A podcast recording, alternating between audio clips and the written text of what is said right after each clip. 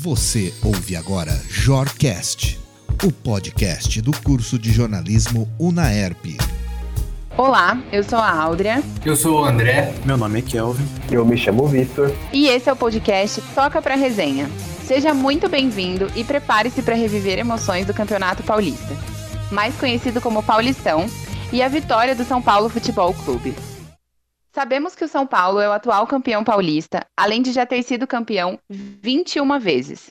O último deles, na edição 2021, foi conquistado sob o comando do técnico Hernan Crespo. Para o clube chegar ao status de campeão, não teve uma trajetória muito fácil. Para entender todo o processo e o porquê esse grito estava engasgado, é preciso voltar para 2020. Senta que lá vem história. Suas trajetórias no Campeonato Paulista, Libertadores e Copa Sul-América tiveram o mesmo fim: eliminações precoces, inesperadas, apelidadas por muitos como vexames. Prestes a ser eliminado! Olha a vergonha que o São Paulo faz o seu torcedor passar! Uma bomba do jogador do Mirassol para fazer o terceiro gol do jogo, Marcelo. É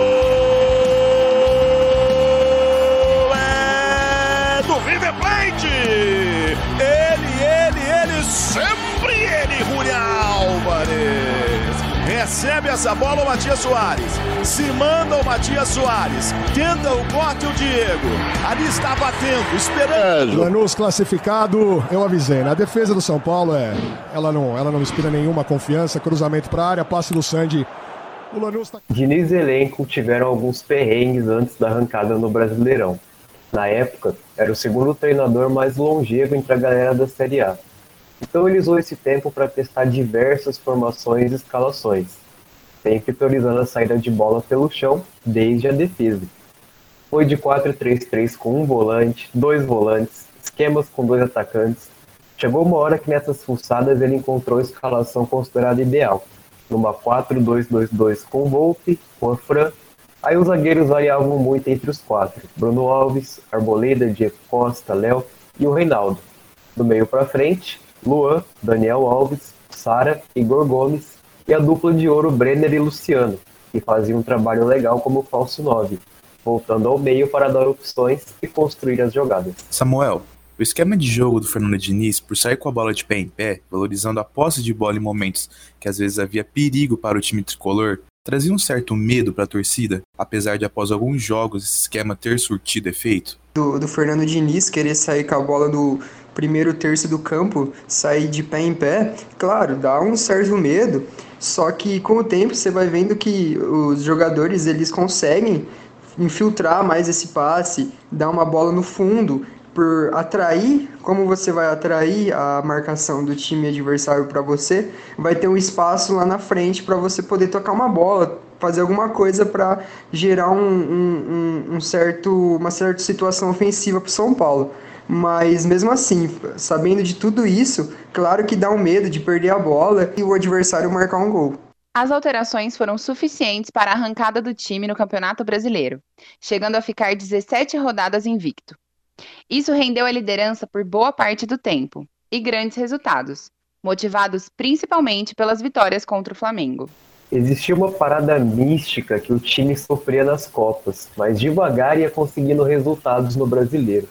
Quando sobraram só as competições nacionais, deu-se conta que o time estava bem na tabela e poderia brigar por algo grande. A mídia até ensaiava um melhor futebol do Brasil. Nos jogos contra o Flamengo, abriram mão do dinizismo e focaram em ser competitivos na bola, brigando firme por cada disputa, se dedicando bastante na marcação. O time ficou reativo, mas quando dava, valorizava a posse e era letal na chegada ao gol. Deu certo. 4x1 no Brasileiro, 2x1 e 3x0 na Copa do Brasil. Faz o recuo atrás para Reinaldo. Reinaldo levantou. Olha o toque de cabeça e o gol! O gol! O gol! Com energia! Gol!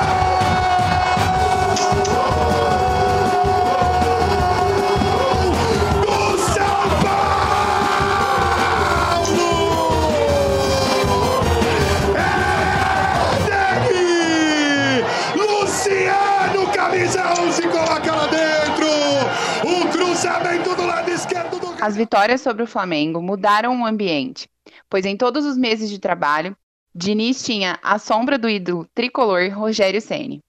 Com ele, assumindo o Flamengo, criou-se uma mobilização de apoio ao Diniz, respondida dentro de campo. Com toda a narrativa da temporada, chegar na semifinal da Copa do Brasil foi um feito muito grande. Entretanto, a lua de mel foi até a página 2.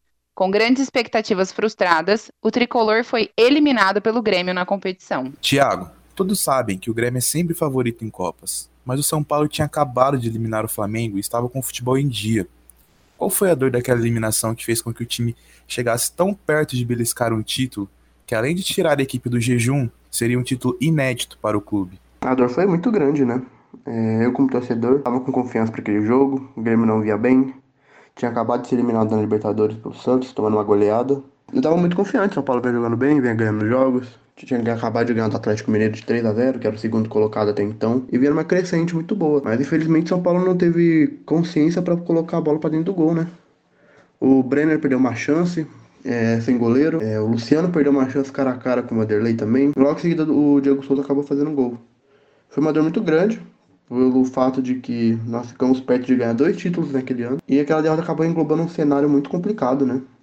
Parece que o elenco sentiu muito aquela derrota e acabou caindo muito de rendimento. Foi uma derrota bem dolorosa naquele ano, que infelizmente acabou sem o título da Copa do Brasil e sem o título do Campeonato Brasileiro.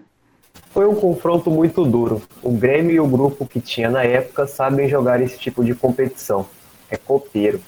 O Renato fez um 4-2-3-1 bem compacto, abrindo mão de um ponto ofensivo para ter o Tassiano como homem a mais de marcação. Estava bem sólido. Fora a tensão do jogo, semifinal de Copa, divididas fortes, reclamações, ambiente nada amigável. O São Paulo voltou para o segundo tempo com 10 minutos de pressão, perdendo dois gols feitos com Luciano e Brenner, um cara a cara com o goleiro, outro debaixo do gol. Depois o Renato soltou o time, colocou o Ferreira para ter correria. Aí entraram duas leis fatais do futebol, quem não faz toma e a lei do ex com Diego Souza. No Morumbi, mesma narrativa, marcação forte do Grêmio e nada de redes balançadas. A eliminação em questão foi depois de 15 meses de atuação do técnico Fernando Diniz, que até então não tinha chegado a nenhuma grande decisão e estava em processo de amadurecimento. Após essa derrota para o time do Grêmio, o São Paulo continuava na corrida pelo Brasileirão e chegava em 2021 com uma possibilidade real de título. O time lutou muito para conquistar esse título por diversos motivos, como as suas finanças e principalmente o jejum de nove anos sem um caneco. Infelizmente, isso tudo se perdeu. Em seguida, tivemos o sofrido episódio do time na partida contra o Bragantino, em que perdeu de 4 a 2. Gisel, qual foi o sentimento após a derrota para o Bragantino por 4 a 2 no Brasileirão? Sem dúvida, foi uma sensação muito ruim, porque, querendo ou não, o Bragantino é um time mediano, não é um time grande, mas também não é um time pequeno. E perder de 4 a 2 com um Bragantino sobrando em campo, é, podemos dizer que ali a gente viu é, o São Paulo sendo bem anulado. Como se não bastasse a derrota, durante o jogo, o treinador Diniz teve uma discussão com o jogador Tietê, em que foi possível ouvi-lo gritando ingrato para o jogador. Que dependeriam de si. Olha aí o Bragantino com mais uma do Arthur, agora ele não desperdiça. Gol!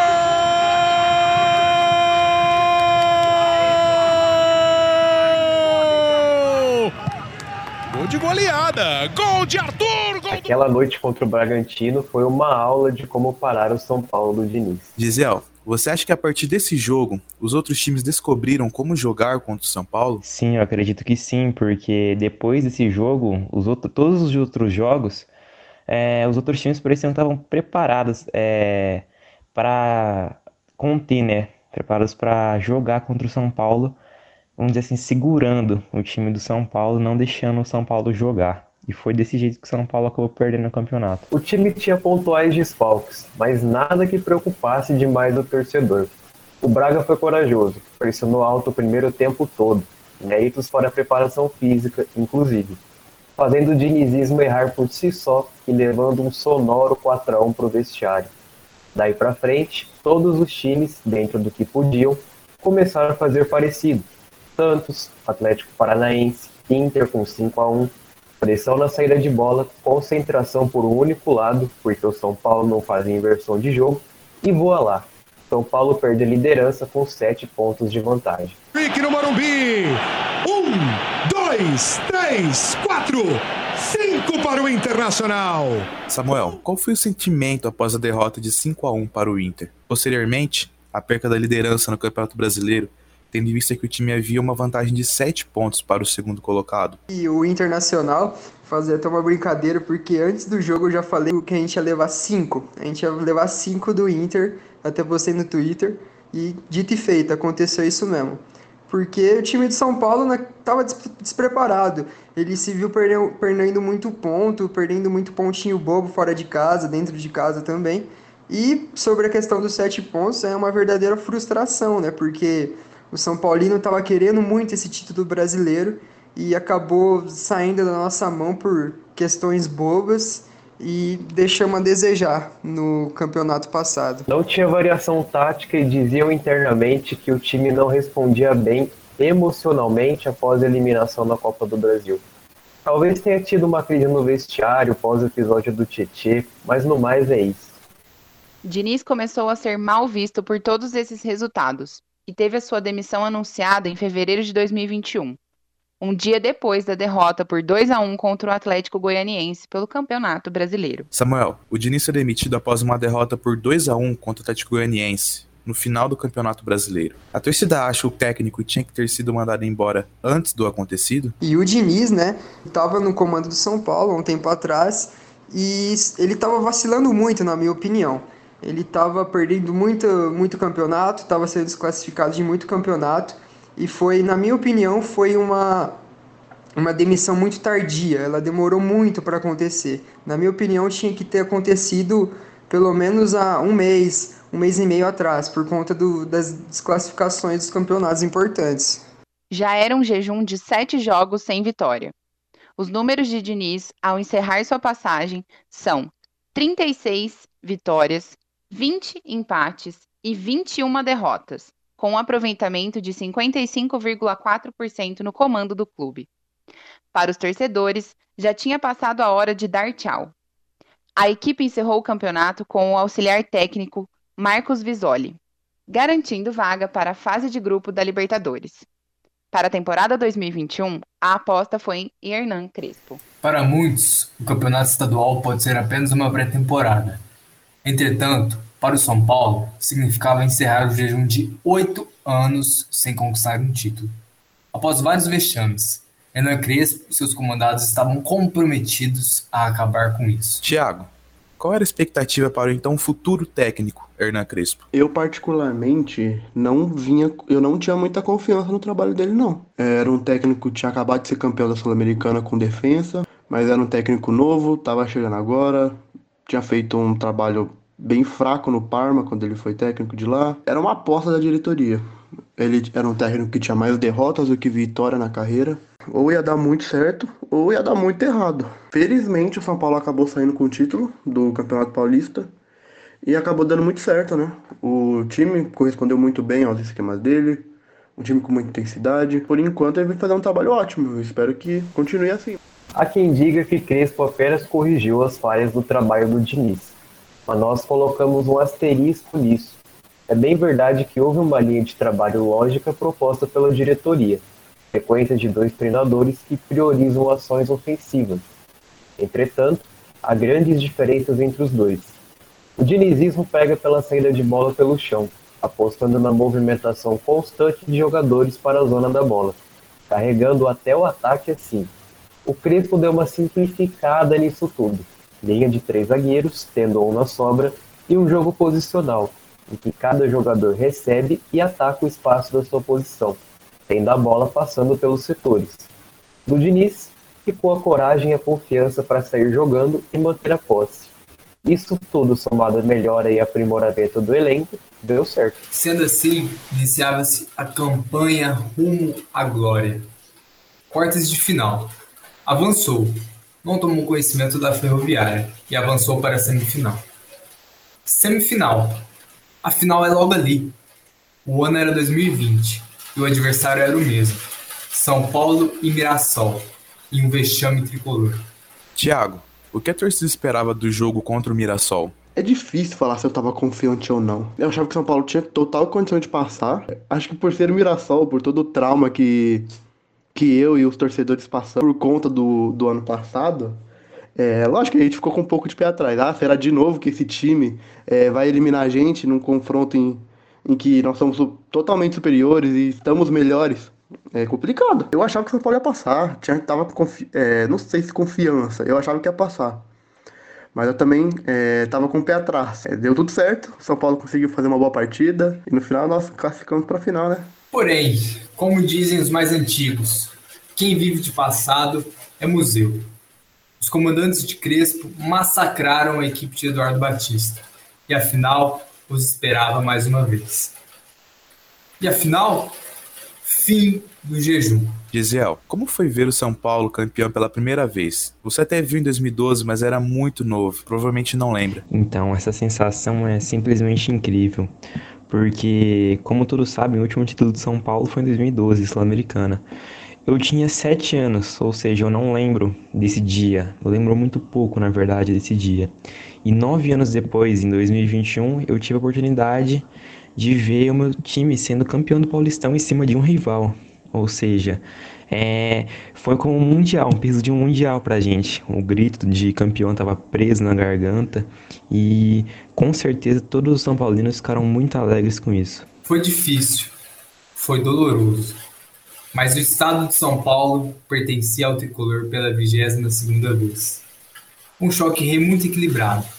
Duas equipes que avançaram merecidamente, porém, só uma conseguiria levantar o caneco. No primeiro embate, 0 a 0 no Allianz Parque, e um jogo sem muitas chances claras de gol. Com isso, a definição ficaria para o Morumbi. Foram confrontos muito duros.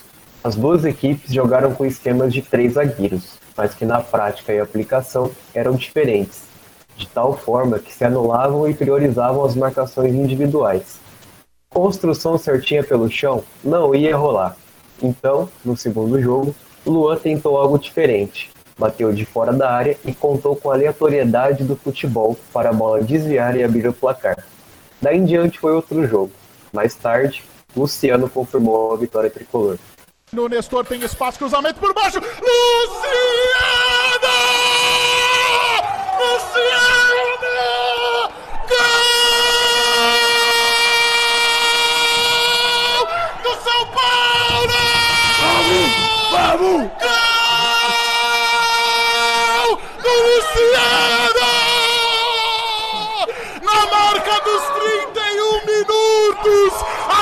Foi cruzada dentro da grande área. O menino de Anápolis manda a bola pro fundo do gol do Palmeiras.